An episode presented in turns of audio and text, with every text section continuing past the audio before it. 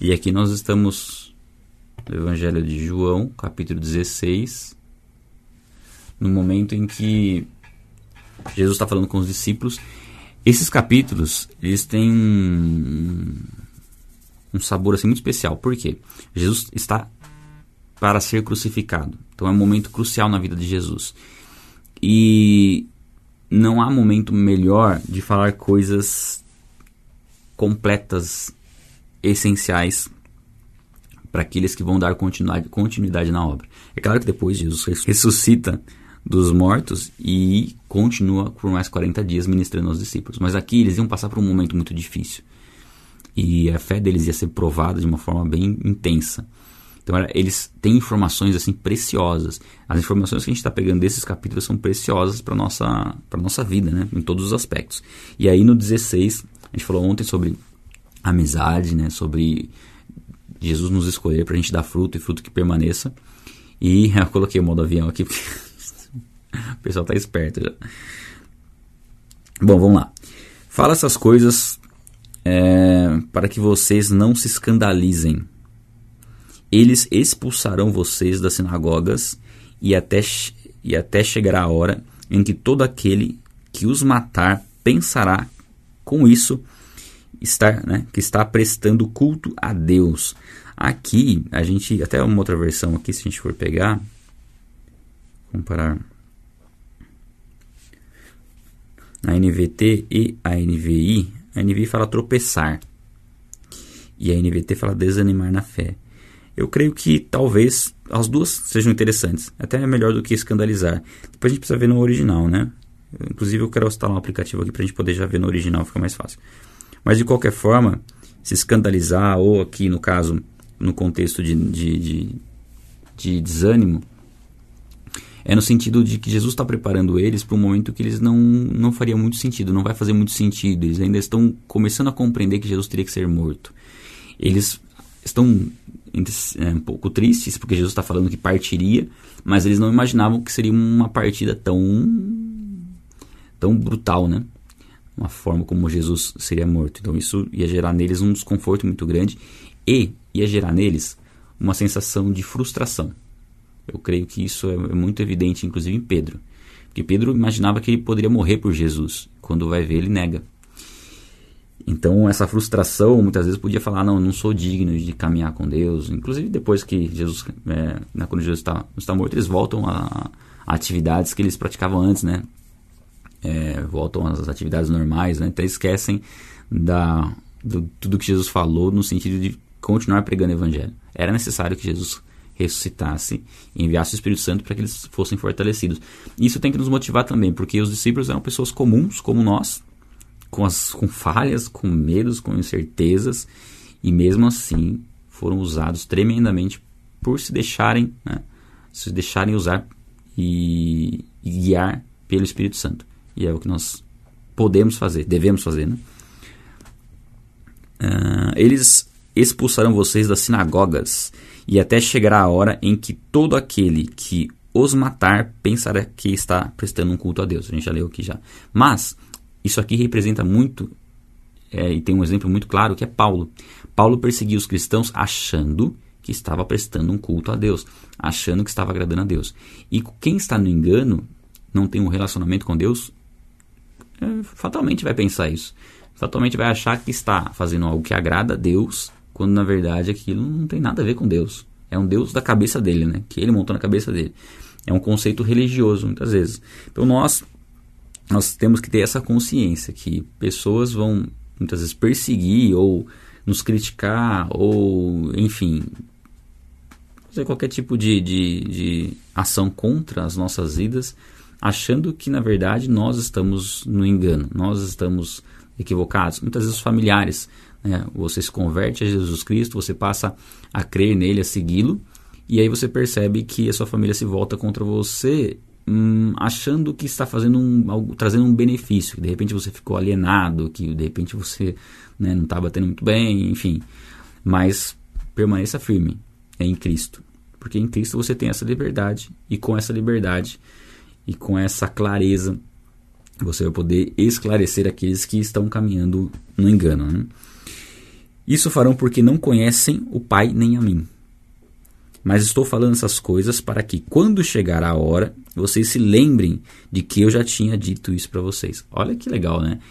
Essa, a palavra de Deus é tão, é, tão, é tão perfeita, porque quando nós buscamos um conhecimento, estudar a palavra de Deus, Deus nos prepara para situações que a gente vai viver e que nós vamos lembrar que aquilo Jesus já tinha falado.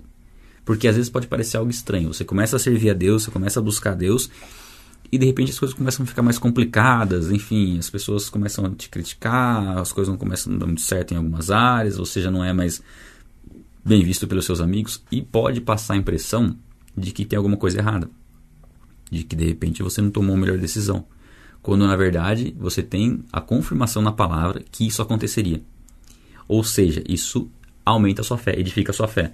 Quando você percebe que na sua família você fala, mas eles não ouvem, não, não valorizam, não, aquilo não, não, não funciona, você tem uma, uma fala nas escrituras que os inimigos seriam de sua própria casa, porque ficariam contra a sua fé. E também falam que um profeta não tem honra no seu próprio lar, ou seja, na sua própria terra. Se você for falar, falar, falar, parece que eles não dão muito crédito para você. Né? Na família né, tem que ser atitudes, né? muito mais do que palavras. Mas cada, cada situação que você fala, que você vive e que você sabe que tem um respaldo bíblico, aquilo aumenta a sua fé. Que você fala, realmente a Bíblia fala que, vai, que ia ser assim e está sendo assim. Então, as pessoas que acham que estão minando a sua fé, elas só estão cumprindo aquilo que a Bíblia dizia que ia acontecer, que de fato ia acontecer. E isso, como que a gente percebe isso? Estudando a palavra. Sem estudar a palavra, você não ia ter essa referência para depois você olhar para olhar na olhar para a situação e falar, ah, eu, eu entendo essa situação, porque eu já li nas escrituras que isso ia acontecer. É muito impressionante isso, na verdade, né? Onde estamos? Aqui. Eu lhes falei isso desde o princípio, porque eu estava com vocês. Jesus falando, né? Mas agora vou para junto daquele que me enviou, e nenhum de vocês me pergunta: Para onde o Senhor vai? Pelo contrário, porque eu lhes disse essas coisas, a tristeza encheu o coração de vocês. Então aqui, Jesus está falando que ele disse essas coisas, né, com um propósito específico de fortalecer eles. E aqui eles dizem assim, né? Ó, Jesus fala, né? Vou para junto daquele que me enviou. Então Jesus está falando que voltaria ao Pai. Então eles já estavam subentendendo que Jesus morreria ou simplesmente subiria aos céus, né? Não dá, eles não tinham noção ainda exata do que ia acontecer. E aí Jesus diz que eles não, não, não perguntam né, para onde vai, porque eles estão com medo da resposta, né? Com medo de não, não, não estão querendo enfrentar aquele momento de despedida, né? Então a tristeza encheu o coração deles. Aqui Jesus está tá, tá proporcionando algo para os discípulos que é algo muito especial, que é prepará-los para o luto, preparar, preparar, prepará-los para despedida de um convívio na Terra. É que aqui o contexto de Jesus é, é, é diferente, porque Jesus está preparando eles para isso, porque vai ser um impacto muito grande, mas ainda traz esperança de vê-los depois. E de fato essa esperança para nós ela se mantém. Quando nós Deus nos prepara para um luto, é, o motivo de Deus nos preparar para o luto, ele tem alguns aspectos. O, o, primeiro deles, que eu entendo, é nos, nos mover. Nos mover para pregar o evangelho para a pessoa que vai partir. Então eu entendo dessa forma. Sempre quando uma pessoa do nosso relacionamento está para partir, Deus nos prepara para que a gente fale dele para essa pessoa. Então, assim, se você tem sentido né, Deus tocar o seu coração para falar dele para uma pessoa, não significa que essa pessoa vai partir. Mas, não pague para ver. Né? Faça o papel que Deus tem colocado no seu coração. Tome a atitude que Deus tem colocado no seu coração. Vai lá e fala. Vai lá e ministra no coração dessa pessoa. Dependendo se ela vai morrer hoje ou daqui 10 ou 20 anos. A semente tem que ser plantada ali. Mas eu creio que, né, por conta do nosso, nosso caminhar com Deus, nosso relacionamento com Deus, Deus ele vai deixar isso mais latente em nós, o que nós devemos falar e para quem nós devemos falar, e nos preparar para a situação que vai acontecer. Esse é um ponto. O outro ponto é o fato de que aquela pessoa que vai partir, que nós vamos nos despedir dela, nós reencontraremos essa pessoa em breve, né? através da, da vida em Cristo. Primeiro ponto, ela precisa estar salva, né? para a gente reencontrar ela, nós e a pessoa. A nossa salvação é pela nossa fé em Cristo. A salvação da pessoa também, pela fé dela em Cristo. Mas nós não temos condição de, de crer pela pessoa. O que nós podemos fazer é pregar o evangelho, é mostrar quem é Jesus Cristo, o Jesus Cristo bíblico, Filho de Deus, que veio à Terra, morreu por ela né, e ressuscitou dentre os mortos, e que ela crendo em Jesus Cristo ela tem a salvação, é esse Jesus Cristo. Não é Jesus, Jesus Cristo aquele, aquele da religião, aquele da, da tradição, não sei, religião, tradição, mas aquele que muitas pessoas têm um conceito, né? Um homem bom que morreu porque não gostavam dele, ou porque foi traído simplesmente. Não, temos que ver Jesus Cristo como aquele que reina sobre todas as coisas, o autor da vida que se fez homem e se entregou voluntariamente para morrer por nós. Esse é o Jesus bíblico, é esse, é, essa é a fé salvadora. Então nós temos que ter esse, esse, essa ação de certificarmos né, de que a pessoa teve contato com a palavra e aí sim a esperança de encontrar essa pessoa em breve. Eu creio é, dessa forma e pelo menos as vezes que eu tive que enfrentar um luto eu percebi Deus me preparando para algo nesse sentido é, é, é, fato que nós nunca estamos preparados verdadeiramente né, para lidar com a morte. O ser humano não, não foi feito para morrer, por isso ele não, não consegue lidar bem com a morte. Mas nós temos uma esperança viva daquele que venceu a morte. Então, nesse aspecto, nós somos privilegiados por termos dado ouvido, né? termos é, sido alcançados por Deus e o Espírito Santo habitar em nós. Então, é isso. Né? Deus nos prepara para viver o luto e nos instruir do que fazer antes, inclusive de viver o luto verdadeiramente. Né? Não sei se você está vivendo um luto, enfim. É preciso viver o luto, né? é preciso entender esse tempo de, de tristeza. Né? Não, não dá para a gente ignorar a necessidade, e a Bíblia também nos mostra a importância disso. Por diversas passagens a gente vê é, que eles choravam por muito tempo pela pessoa que faleceu, como uma despedida mesmo. Não é um choro de desespero no sentido de que é, nunca mais vai ter um, um, contato com a pessoa, mas é um, uma tristeza por saber que você vai ficar muito tempo sem vê-la. Né? Mas na eternidade nós cremos que eu, particularmente, né, alguns podem perguntar, vamos nos conhecer uns aos outros na eternidade? Eu não tenho dúvida nenhuma disso, tá? Nenhuma. Agora, o nosso papel tem que ser feito, né? A pregação do evangelho tem que ser feita. Por quê? Salvação só para quem está em Cristo, crê em Jesus Cristo. Seguindo. Uh, mas eu lhes digo, a verdade é melhor para vocês que eu vá, porque se eu não for, o Consolador não virá para vocês. Mas se eu for, eu enviarei a vocês. Então aqui Jesus, enquanto estava como homem, ele poderia realizar milagres à distância. Mas a ação do Espírito Santo, ela seria a ação dentro de cada ser humano que cresce em Jesus Cristo. Então seria uma abrangência muito maior. E dos céus, né, ele poderia interceder em nosso favor. Então haveria muitos benefícios em Jesus Cristo voltar ao Pai. Uma vez que ele já tinha cumprido o ministério dele, já tinha comissionado os discípulos, agora era o momento de voltar ao Pai enviar o Espírito Santo, interceder por nós e o Espírito Santo habitar em nós para nos convencer da justiça, do pecado e do juízo e nos capacitar a fazer a obra dele. Então era um benefício muito grande, era necessário que isso acontecesse. Né? Quando ele vier, convencerá o mundo do pecado, da, eu vou grifar esse aqui que eu gosto bastante.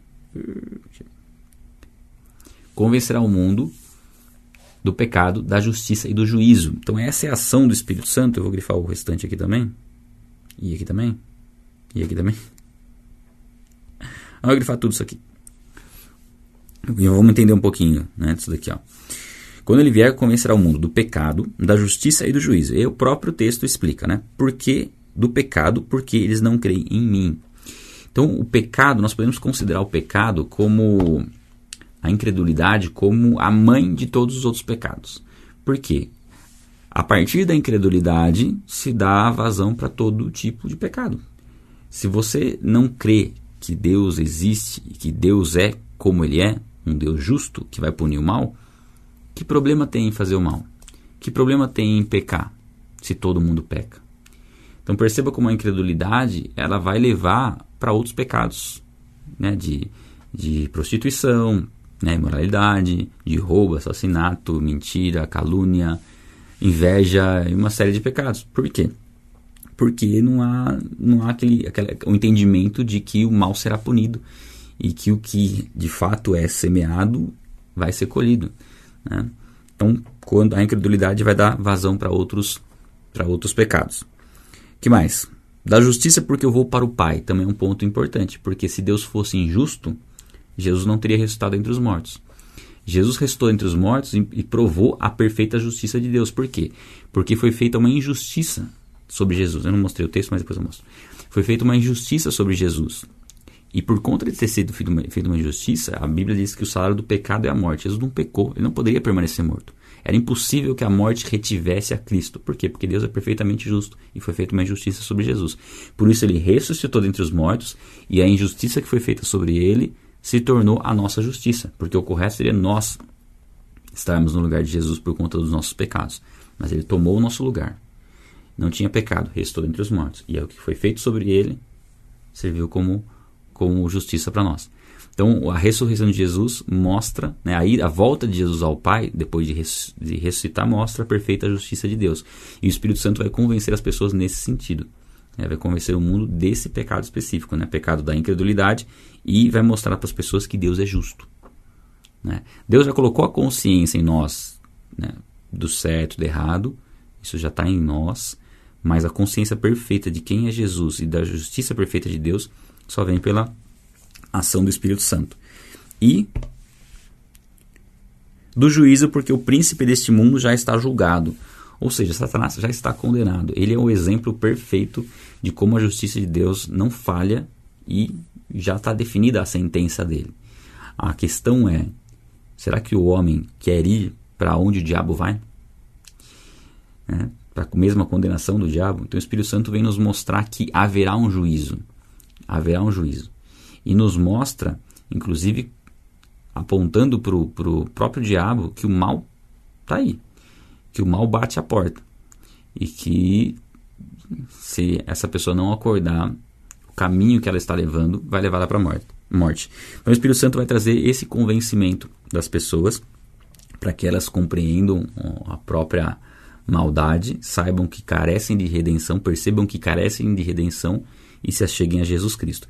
A gente comentou, né, que o Espírito Santo ele prepara o caminho do coração, né, entre Jesus e o coração da pessoa. Ele prepara esse caminho. E o Espírito Santo, né, o Espírito Santo é Deus.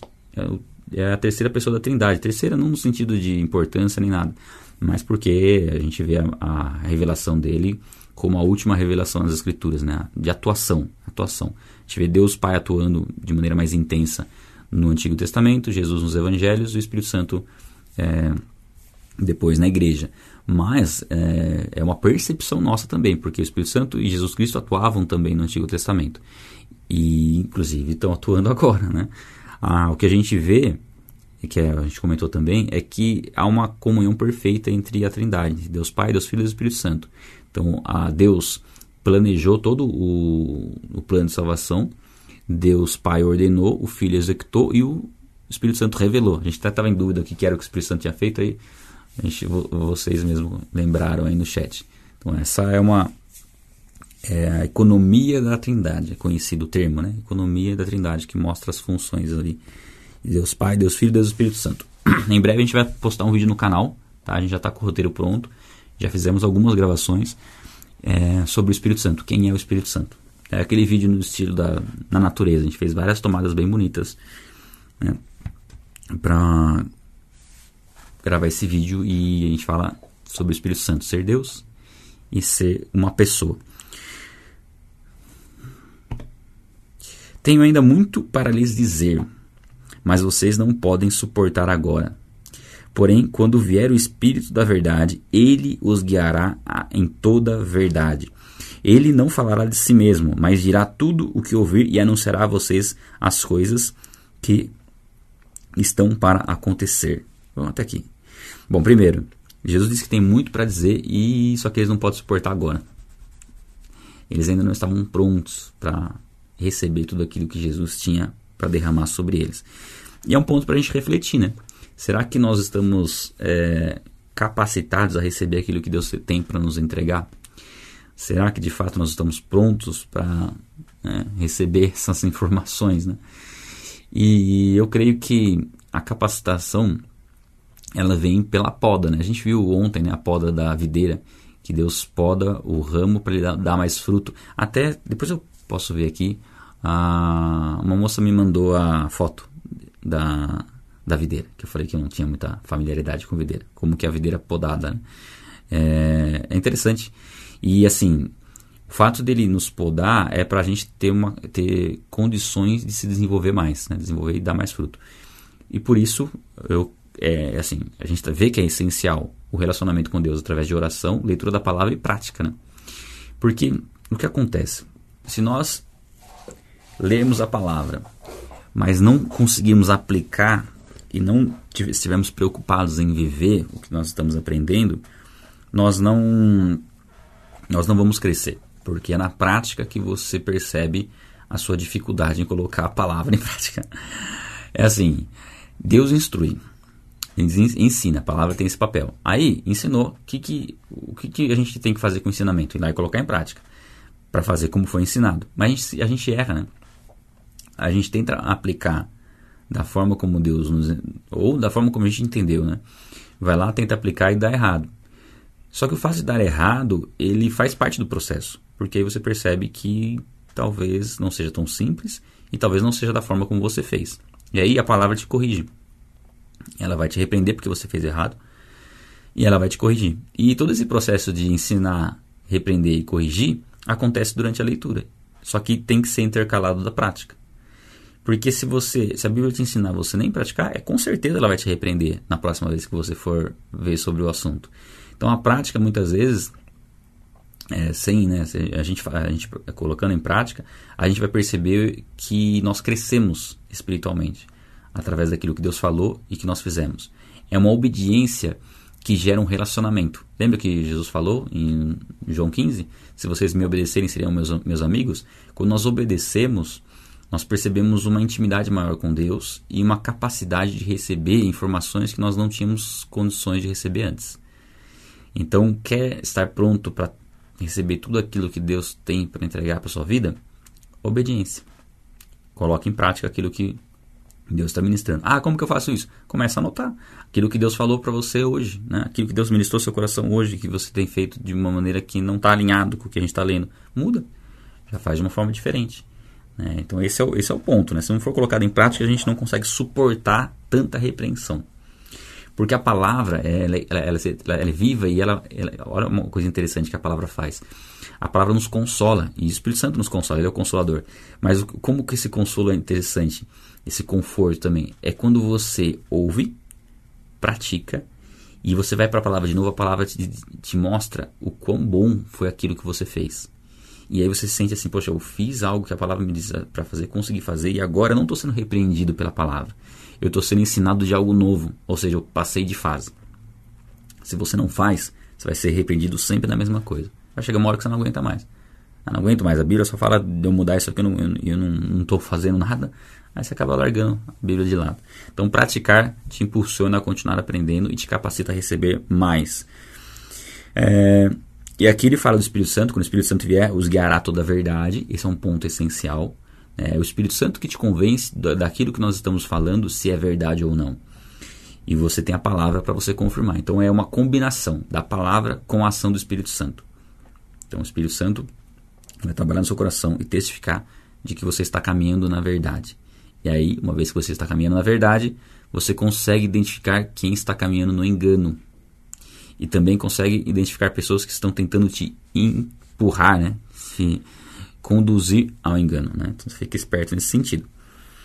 Então ele fala que não falará por si mesmo, ou seja, o Espírito Santo não vai inventar coisas, ele vai falar daquilo que é de comum acordo entre Pai, Filho e Espírito Santo. Vai glorificar a Cristo e vai nos capacitar a ter mais intimidade com Deus, né? porque Ele é Deus. Tudo que o Pai tem é meu, por isso eu disse que o Espírito Santo vai receber do que é meu e anunciar a vocês. Ou seja, comunhão plena entre Deus Pai, Deus Filho e Espírito Santo é o que nós vamos receber pela ação do Espírito Santo em nós, né? Nós vamos poder ter essa comunhão e aprender aquilo que Jesus quer nos ensinar. Um pouco e vocês não me verão, mas outra vez um pouco e me verão de novo. Então Jesus está falando aqui que iam ver por pouco tempo, aí não iam ver, ou seja, no momento que ele estava crucificado, é, crucificado, morto. Depois ele ressuscitaria e eles veriam de novo.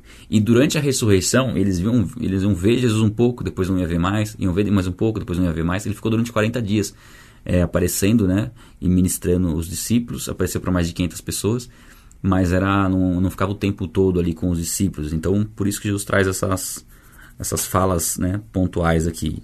Então, alguns dos discípulos disseram uns aos outros: Que vem a ser isto que ele está nos dizendo? Um pouco e vocês me, é, não me verão mais, e outra vez um pouco e me verão de novo, e eu vou para o Pai. Então, estavam meio confusos, né? para variar um pouquinho, né? Eles ficavam bem confusos quando Jesus falava de algumas questões espirituais, né? E diziam: Quem vem, é, diziam, que vem a ser esse um pouco? Não compreendemos o que ele está dizendo. Aí Jesus, percebendo que queriam lhe fazer perguntas, estavam até com receio de fazer pergunta para Jesus. É legal, né? Assim, a gente vê os discípulos que são seres humanos. Né? Tem receio, tem medo, tem inveja ali, tem um querendo ser melhor do que o outro, aí um se precipitando em falar que faria tal coisa, aí o outro concordando com um, aí os, todos os onze não perceberam que Judas era, era, o, era o traidor. Você vê que eram seres humanos comuns, homens que tinham falhas, homens limitados em vários aspectos e foram extremamente usados por Jesus. Isso é para quebrar qualquer tipo de conceito de que você tem que ser alguém intelectual, para falar de Deus, para servi-lo. Não, é a ação do Espírito Santo. Na verdade, a sua intelectualidade pode mais atrapalhar do que ajudar se você, se, se você colocar sua confiança nela. Agora, se você for é, é, uma pessoa que realmente entende ah, o agir do Espírito Santo e como é na força dele não nossa, ele vai te usar de maneira poderosa e vai tratar, né? A questão aqui é que ele não pegou os discípulos da forma como eles eram e manteve eles da forma como eles eram. Eles foram, eles foram sendo transformados pelo relacionamento com Deus e principalmente depois que estavam com o Espírito Santo habitando neles. Hoje nós, quando nós entregamos nossa vida a Jesus Cristo, nós já recebemos o Espírito Santo. E aí ele começa a se desenvolver, né? começa a desenvolver, aliás, não se desenvolver, ele começa a desenvolver em nós o fruto, e através disso nós vamos aprendendo como lidar com as limitações, ele nos capacita nas limitações, aquilo que você entende como uma fraqueza é aquilo que ele quer fortalecer para o seu chamado, enfim. É o relacionamento com Deus que vai proporcionar isso. Uh, aí, Jesus, né, percebendo que eles queriam fazer perguntas, disse: Vocês estão discutindo a respeito disso que eu acabo de falar, um pouco e vocês não me verão, e outra vez um pouco e não me verão de novo? Em verdade, em verdade lhes digo que vocês vão chorar e se lamentar, mas o mundo se alegrará. Aqui a gente pode entender o mundo se alegrará. Eu não sei se aqui a gente teria que trazer o mundo no sentido do sistema do mundo, porque o mundo, como um sistema corrompido, se alegrou com a morte de Cristo. Isso é fato. Satanás, enfim, os fariseus. Agora, o mundo, de uma forma geral, se alegrou porque a morte de Cristo foi a forma como Deus reconciliou o mundo com ele, né? Foi a porta aberta não que isso foi uma reconciliação automática. Jesus morreu pela, pela humanidade e todos estão salvos. Não. A porta foi aberta e nem todos vão passar por essa porta. Né? O caminho está aí, mas nem, nem todos vão seguir esse caminho que foi aberto. Então aqui é, a gente poderia interpretar das duas formas. Creio que aqui faz mais sentido. Ó, vocês vão, vocês vão é, se lamentar, mas o mundo se alegrará. Na sequência ele fala assim: Vocês ficarão tristes, mas a tristeza de vocês se transformará em alegria. Então, eu creio que faz mais sentido entender como o mundo se alegrará no sentido de que o mundo agora tem condições de se relacionar com Deus. Basta querer. Basta crer no sacrifício de Jesus. E aqui ele fala da, da transformação, né?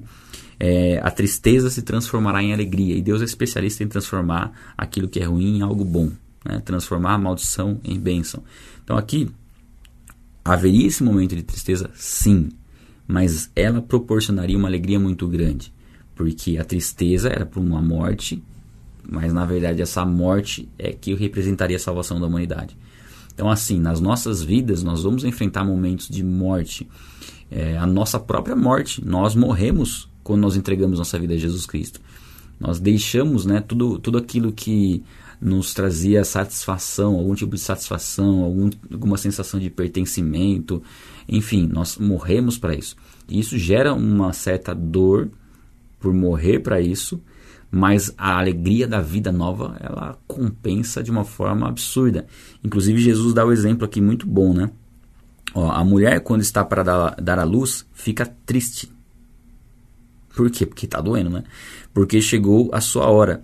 Mas depois de nascida a criança, já não se lembra da aflição pela alegria de ter trazido de ter trazido nessa criança ao mundo. Então é um exemplo muito claro, né? Deus usa muitas coisas do cotidiano para nos dar exemplos de como é, é, perfeito, né? O parto ele representa muito isso, né? É uma dor, né, que nós homens não vamos experimentar, mas que a mulher sabe muito bem, né? A mulher que já teve filho sabe da dor do parto. Mas, né, quem faz cesárea também acho que não tenha tanta essa experiência, mas um parto natural é, essa experiência é bem intensa, né? Que é a dor que se transforma numa alegria a partir do momento que a criança nasce e compensa todo aquele momento de dor. Isso representa muito a nossa vida aqui na Terra, com aquilo que nós vamos experimentar nos céus. Então nós estamos vivendo as dores de parto. Não é um mundo, não é um mundo bom, é um mundo mau, é um mundo que jaz no maligno, é um mundo corrompido. Então nós vamos ver injustiças, nós vamos ver morte, nós vamos ver assassinato, assassinatos, nós vamos ver enfermidades, nós vamos ver uma série de coisas, crueldade, né? crueldade de, em diversos aspectos, né? E isso vai trazer uma tristeza no nosso coração, vai fazer com que a gente, na verdade, odeie esse mundo. E na verdade, odiar esse mundo vai fazer com que a alegria, né, de encontrar a Cristo seja ainda maior. Então, sim, nós devemos odiar esse mundo, o sistema corrompido desse mundo. Hum, jamais amar o mundo, amar a, a, a, aquilo que, que está no mundo, né? que pertence ao mundo. Porque nós sabemos né, que o mundo jaz no maligno, que o Satanás é o príncipe desse mundo. E é um momento de dores de parto que nós estamos vivendo só que nós iremos nascer para a eternidade. Né? Nós já temos a vida eterna em nós. É muito, é muito lindo isso, porque pensa numa criança num ventre. A criança já existe, ela já está viva, mas ela ainda não nasceu. Ela vai nascer. Nós, quando nós aceitamos a Cristo, quando nós cremos em Jesus Cristo, nós nascemos de novo, espiritualmente. Então nós nascemos, estamos vivos espiritualmente para nunca mais morrer uma vez que nós aceitamos a Cristo. Mas nós não nascemos de fato para a eternidade. Então, quando nós passarmos essa vida, quando nós morrermos, ou quando Cristo voltar, aí de fato vai ser como se fosse uma criança nascendo, né? Ela sai daquele, daquele limite, naquele, naquela, né, da bolsa ali da, da mãe para o mundo. E nós sairemos daqui da terra, dessa, dessa existência, para a eternidade. Então, isso é uma representação muito interessante. Inclusive, a Bíblia associa as dores de parto à volta de Cristo. Né? As dores de parto são as coisas que acontecem no mundo, as tribulações, as pestes, é, os, os vírus, são dores de parto. E elas, à medida em que o mundo estiver caminhando para a volta de Cristo, as dores de parto vão ser intensificadas e prolongadas. Então nós conseguimos perceber como Cristo está para voltar por conta da intensificação e, duração das dores de parto. Né? Por exemplo, acontece uma pandemia. É uma dor de parto? Sim ela se estende por muito tempo. Então é uma contração da dor de parto que está se estendendo por mais tempo. Isso é bem parecido com a dor do parto quando a criança está para nascer. As, as contrações ficam mais longas. Então, só um, né, um alerta para proximidade da volta de Cristo. Assim também agora vocês estão tristes, mas eu os verei outra vez e o coração de vocês ficará cheio de alegria. Que Jesus fala da ressurreição. Né? E ninguém, ninguém poderá tirar essa alegria. Vamos grifar isso aqui também. Então, uma vez que foi derramada essa alegria, ninguém pode tirá-la. Ninguém pode tirar a alegria da salvação de nós. Inclusive, a Bíblia fala que nós temos que ter o capacete da salvação. Ou seja, em momento algum na nossa vida, após ter entregue a vida a Jesus Cristo, nós deixamos de ter a salvação.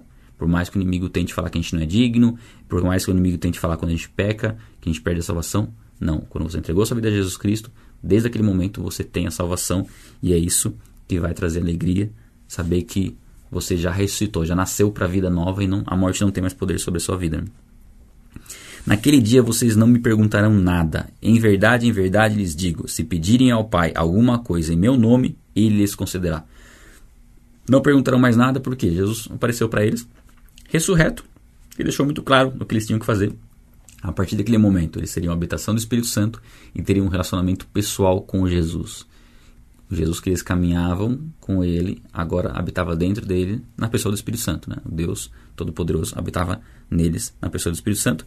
E pedirão ao Pai alguma coisa em meu nome, e ele lhes concederá. Ou seja, alinhando a nossa vontade com a vontade de Jesus, qualquer coisa que a gente pedir, nós receberemos.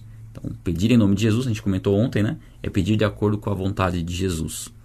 E nós vamos saber qual é a vontade de Jesus, que é boa, agradável e perfeita, né? é o que nós realmente queremos, através do relacionamento com Ele. Temos um relacionamento com Ele, conhecemos a Sua vontade, pedimos de acordo com a Sua vontade, recebemos. Não tem falha nisso, nesse ciclo, né? Até agora vocês não pediram nada em meu nome. Peçam e receberão para que a alegria de vocês seja completa. Peça a Deus. Se você não pede nada a Deus, talvez seja sinal de que você não vê Deus como Pai. Porque um filho pede as coisas pro pai. A Amy, ela tem um aninho, ela já. Ah, ah, já pede já as coisas. Pede colo, pede um monte de coisa. Então peça as coisas a Deus. Não, não entre nessa ideia de que não, você não pode pedir algo a Deus. Não, você pode pedir algo a Deus. É claro que você não vai. A sua oração não vai ser só petição. A sua oração vai ser adoração, vai ser gratidão, vai ser intercessão por outras pessoas e petição também. Nós pedimos, precisamos pedir aquilo que Deus tem colocado no nosso coração. Seguindo, essas coisas eu falei a vocês por meio de figuras. Vem a hora em que não falarei mais por meio de figuras, mas falarei a vocês claramente a respeito do Pai. Né? Quando Jesus ressuscita, ele fala claramente, né? Com, não tem mais parábolas ali, de maneira direta. Naquele dia vocês pedirão em meu nome, e eu lhes digo que pedirei ao Pai em favor de vocês. Nós tem intercessor em nosso favor diante de Deus, aquele que pagou o preço, aquele que nos deu acesso a Deus e intercede por nós.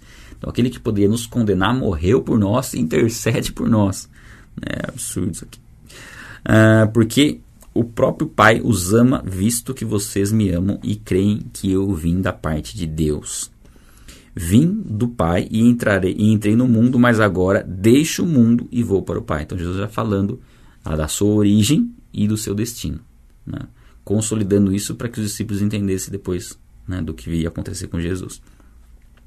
Então seus discípulos disseram: Agora o Senhor fala claramente e não emprega nenhuma figura. Agora vemos que o Senhor sabe todas as coisas e não precisa que alguém lhe pergunte. Então aqui a gente vê algo que eles estão declarando. Declaram inclusive a divindade de Cristo através de dele saber todas as coisas. Isso aqui é onisciência, tá? O Senhor sabe todas as coisas. E Jesus não repreendeu eles deles terem falado alguma coisa errada, não. Né? Eles falaram o que é correto. Por isso cremos que o Senhor veio de Deus. Jesus respondeu: Vocês creem agora? É interessante essa pergunta aqui, porque eles estavam fazendo essa declaração, mas minutos depois, é, minutos, horas depois, eles abandonariam a Cristo. Então eles estavam fazendo uma declaração de fé que eles ainda não tinham condições, por não estar com a habitação do Espírito Santo, né, não tinham condições de exercê-la de maneira plena. Né? Ó, eis que vem a hora, e já chegou né, o momento da crucificação, em que vocês serão dispersos, cada um para a sua casa, e vocês me deixarão sozinho. Mas não estou sozinho, porque o Pai está comigo. É, essa fala de Jesus aqui é bem emblemática, né? Porque ele será deixado sozinho pelos discípulos, mas jamais estará sozinho porque o Pai está com ele. Da mesma forma nós. Nós jamais estaremos sozinhos na vida se nós estamos em Cristo. Nós estamos na presença e com a presença daquele que é a pessoa mais importante do mundo, né? que nós poderíamos estar. Se a gente fosse escolher uma pessoa no mundo para estar junto conosco todo o tempo, seria essa pessoa seria Jesus e ele está conosco. Então essa é uma, uma confiança que Deus nos traz porque não existe essa, mais essa, essa possibilidade de estar, estarmos sozinhos se nós estivermos em Cristo. Ó, falei essas coisas para que vocês em mim tenham paz. E esse é bem emblemático também, esse, esse versículo, né? No mundo vocês passam por aflições, mas tenham coragem, né? Ou bom ânimo, depende da versão. Eu venci o mundo. Aqui Jesus está nos alertando que existirão aflições. Não tem como. O mundo que a gente está não tem como a gente não ter aflições nesse mundo. É um mundo que jaz no maligno. E o maligno, o que, que ele faz? Rouba, mata e destrói. Ele é assassino, ele é homicida. Ele odeia o ser humano. Ele vai fazer de tudo para te afastar dos caminhos de Deus. então você vai ter aflições, mas, mas você tem certeza do seu destino. Esse é um ponto chave. Você sabe que quando você partir dessa terra, você vai habitar com Cristo na eternidade. A gente já sabe disso, a gente já sabe o final do filme. Eu, particularmente, não gosto de saber o final do filme antes de assistir. Mas nesse caso é muito interessante você saber o final do filme porque se trata de uma vida real. Né? Nós sabemos do destino eterno, isso muda, muda a nossa visão. Nenhuma religião tem condição de garantir o seu destino eterno. Quem tem condições de garantir seu destino eterno é Cristo. Então, você nós somos privilegiados de estarmos em Cristo e não estarmos num sistema religioso, no sentido de que através daquela religião nós vamos ter a salvação. Nós não cremos dessa forma, a Bíblia não diz dessa forma, e isso nos dá uma segurança tão grande, porque nós estamos em Cristo, o que ele nos diz é a verdade, nós sabemos que após nossa morte nós teremos a vida eterna, então, para que estar desanimado? Para que achar que não existe propósito? Para que, se uma vez que nós temos a consciência, a plena certeza da nossa habitação celestial, de que é uma questão de tempo para estarmos com Cristo na eternidade? Então, por isso que Jesus fala: vai ter aflição? Vai, mas tem bom ânimo. Por quê? Porque é passageiro. Porque a recompensa vem logo em seguida. Porque é uma dor de parto, mas vai nascer uma criança. Quando os pais engravidam, né, quando a mulher engravida, ela, ela, no momento da gravidez, não faz sentido ela ficar pensando na dor de parto, né? Porque é uma alegria tão grande. Então ela meio que só vai pensar na dor de parto ali no momento, por pouco tempo, antes de nascer o filho. E nós, às vezes, esquecemos esse detalhe, que a nossa alegria da eternidade tem que fazer com que a gente nem se preocupe com, com as dores de parto. Quando elas vierem, a gente tem que aguentar porque sabe que está próximo. Então, assim, isso serve pra, também para situações no nosso dia a dia. Quando você passa por dificuldades, a situação está muito difícil, o que, que você tem que pensar? Não que a, aquilo vai durar eternamente, mas que aquele é um período para que algo, para que você dê a luz a algo traz no aspecto mais próximo. Né? Usa sempre esse aspecto de Cristo, da eternidade, mas traz para esse aspecto mais próximo. Se você está passando por uma situação difícil agora, persevere em Cristo, porque é uma dor de parto e, como toda dor de parto, vai resultar no nascimento de algo, de algo bom que você desejou e sonhou. Então, passar por esse processo que você está passando agora é necessário, mas é uma dor de parto. Vai passar, mas persevere. Né? É preciso perseverar e confiar, e aí você vai ter o fruto disso, né? A Bíblia diz que tudo que nós plantamos, nós semeamos, mas que isso precisa ser feito com constância e que nós não podemos desanimar, porque no devido tempo nós iremos colher. Então não desanime na caminhada, persevere que você vai colher os frutos daquilo que você tem plantado.